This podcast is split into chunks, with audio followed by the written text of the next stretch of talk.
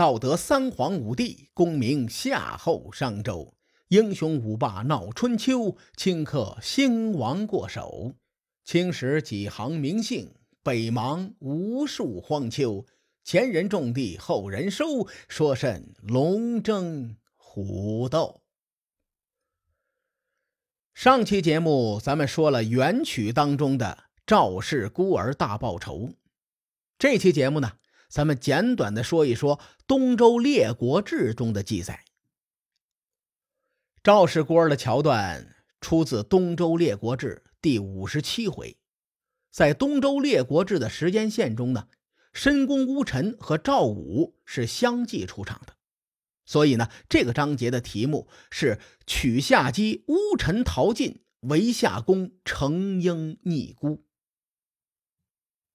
东周列国志》中关于赵氏孤儿的时间线有点长，咱们掐头去尾，只说当件闲言少叙，书归正传。话说周定王二十年，发生了一件不大不小的事儿。那一年呢，晋国的梁山无缘无故的崩塌，碎石把河水堵塞，三日不流通。晋景公得知之后啊，心里就开始打鼓，他就琢磨。是不是自己的德行不好，因此上天给寡人一个警示，让寡人少做点缺德事儿啊？他越琢磨越害怕，于是呢，就找太史来算了一卦。图案谷此人和赵氏一族关系向来不愉快，他眉头一皱，计上心来。图案谷重金贿赂太史，让对方告诉晋景公。梁山崩塌是因为晋景公刑罚不忠。晋景公一听纳了闷了：“耶，你说话咋还变成河南口音了？啥叫不忠啊？”这话头一起呀，图案谷顺势就接过来了，说：“大王啊，您听我说呀，所谓的刑罚不忠，指的是刑罚要得当，过宽或者是过严。”都是不忠。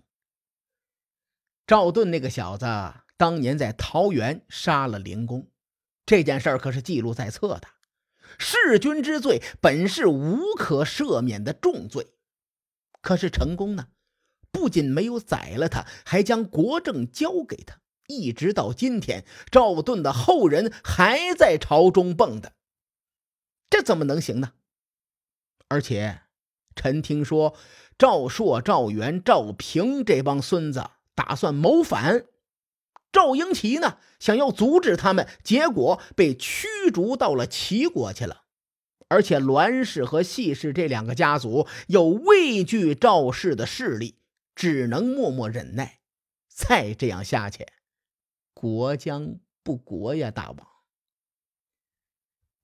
韩厥一听就跳出来反对，说：“大王啊！”这事儿不对呀，那个桃园之事，那是赵川弑君，和赵盾没关系呀。而且赵氏一族为晋国立下了汗马功劳，主公，您可不能听信小人之言，疑心功臣的后代呀。哪知图案谷子早有准备，他提前买通了栾书和细齐这几个人，合起伙来诬陷赵氏一族。晋景公自从邲之战战败之后，就一直看赵氏一族不爽，尤其是讨厌赵同、赵括二人的专权。这个时候呢，对图案谷几个人的话是深信不疑，立刻命人将赵盾的罪行交给图案谷，并嘱咐说：“这事儿就交给你办了，好好处理，不要惊动旁人。”韩厥心说：“大事不妙啊！”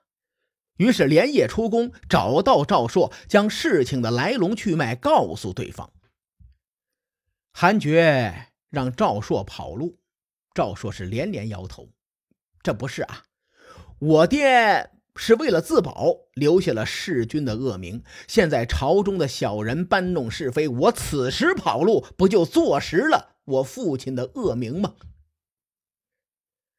韩觉听见赵硕心口坚决，心中大急，就赶紧追问：“赵将军，事到如今，你又如何打算呢？”赵硕仰天长叹，回答说：“我家夫人有孕在身，即将临产。如果生下一个女儿，那不必多说；若有幸生下男孩，可以延续赵氏一脉。”希望韩将军能替我照顾这点骨血，让赵硕虽死犹生。韩觉一听，心里难受啊，当时眼泪就流下来了。韩觉说：“我有今天，都是您提拔的。我们恩同父子，恨只恨我没本事，不能将图案谷的脑袋砍下来。”我担心贼人蓄谋已久，一旦发难，我们难以对付啊！赵将军，我看咱们不如趁现在将公主偷偷送到宫中，日后公子长大再替您报仇不迟。赵硕听罢，一拍大腿，感慨道：“ 哼，也只能如此了。”说罢，二人是洒泪挥别。赵硕马不停蹄的回到屋中，吩咐赵姬说：“夫人呐，如果你日后生了个女孩，就叫赵文；如果生个男孩，就取名叫赵武。”随后，赵硕又单独和门客程英交代一番，让程英护送赵姬到宫中，找到他的母亲程夫人。到了第二天，图案谷亲自率领甲士包围了夏宫。图案谷装模作样，将晋景公写的罪版悬在大门上，说：“我要讨伐逆贼。”随后将赵硕、赵同、赵括、赵瞻各家的男女老少全部杀掉。图案谷在清点尸首的时候，发现赵姬不在。他捏着下巴就寻思：公主倒不要紧，但她肚子里的孩子却是一个隐患呐。万一公主产下男婴，留下这个孽种，日后必定生患。图案谷正想着，就听见外面有人来报，说半夜有马车入宫。图案谷一听，眼前一亮，明白了，感情公主跑到宫里去了。他毫不犹豫，直奔宫中，向晋景公汇报说：“逆臣一门已经被赶尽杀绝，仅有公主一人逃入宫中，请主公定夺。”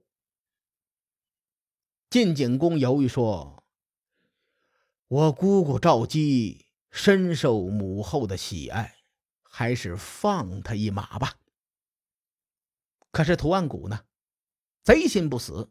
怂恿说：“主公啊，此事万万不可呀！公主有孕在身，即将临产，万一产下男婴，这孽种日后必会复仇，恐怕他日再发生桃园之事。主公不得不防啊！”晋景公眉头一皱，一番犹豫之后，最终拍板儿：“哎，生下男婴再除掉。”也不迟。图案谷闻言点头，派人日夜探听赵姬临产的消息。数日之后，赵姬果然生下一子。程夫人吩咐宫中的侍从对外谎称生下的是一个女婴。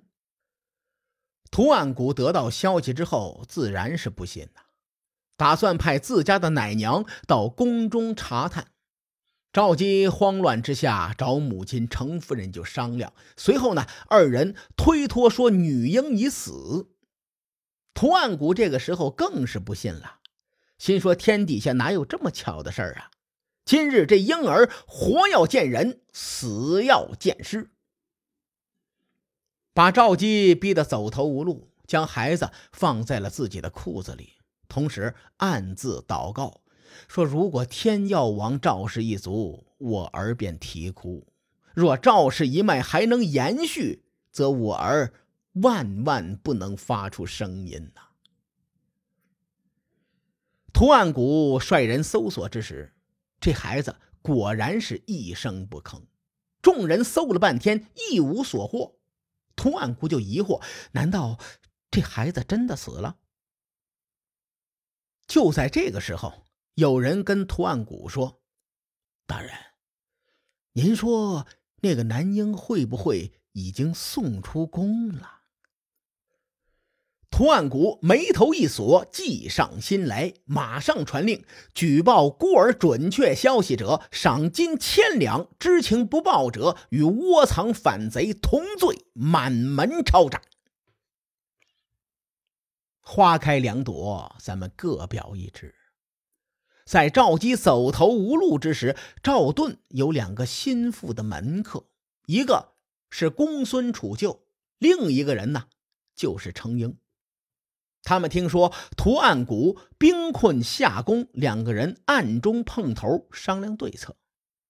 公孙楚就说：“士为知己者死，赵盾对你我二人有知遇之恩，不如我们追随他赴死算了。”程婴摇头：“不行啊，图案谷这个奸佞小人还活着呢。”我等与主公同死，对赵氏有何益处？死了也是白死。公孙楚就答道：“话是这么说，但恩公有难，我们不能苟且偷生啊。那这样吧，主公夫人有身孕在身，如果她生下女婴，我与你一同赴死不晚。”如果生下男婴，那我们俩要把男婴抚养成人，日后要报此血海深仇。公孙楚就点了点头，贤弟言之有理，我这就派人去打探消息。不多时，探子回报说，赵姬生下一名女婴，公孙楚就是嚎啕大哭啊。嘴里还喊着：“天要亡赵氏啊！主公，你慢点走，我这就来。”公孙楚就一边哼哼唧唧，一边用刀比量着自己的脖颈子，想着怎么来一刀更痛快。程英摇头说：“这个消息未必准确，我去探探路再说。”随后呢？程英用重金贿赂了宫中之人，让他与赵姬取得联系。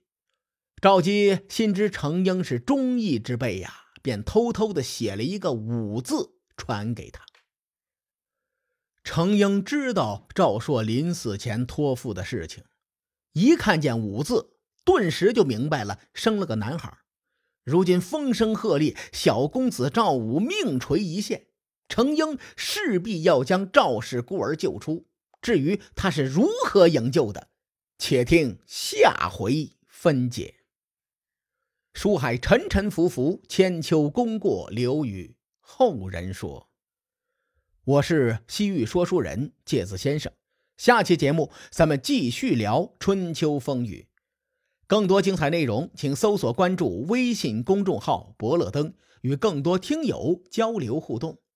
伯乐灯还将定期为粉丝发放福利，愿我们的存在让您对明天更有期许。咱们后会有期。